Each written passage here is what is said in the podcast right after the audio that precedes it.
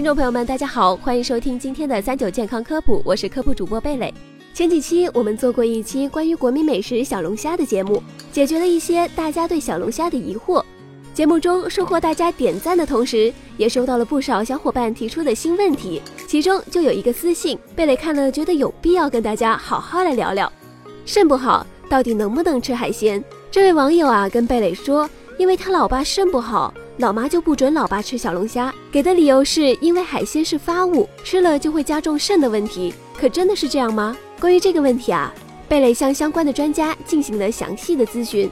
专家表示，目前其实没有确切的证据表明吃海鲜会引起病人体内的炎症反应，进而加重病情。但是肾病患者在某些情况下确实不能吃海鲜。原因一，因为虾蟹等海产品。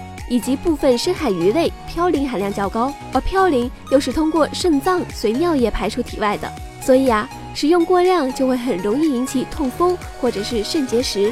因此，尿酸水平高、肾结石或痛风性肾病人群就要避免使用了。第二个原因，因为海鲜的钾、磷含量较高，所以在少尿期、透析不充分以及血钾、血磷生化指标异常等情况下。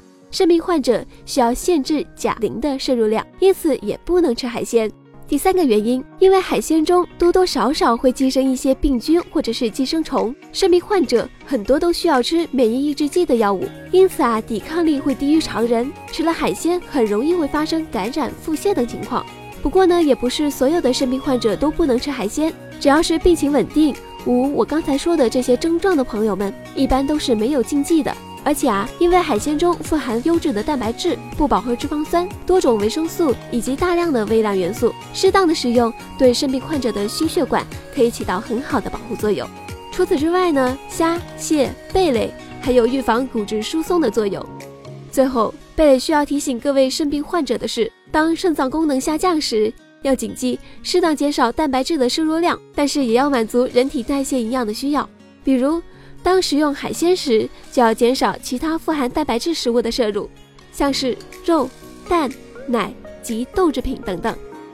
好了，今天的节目到这里也差不多要结束了。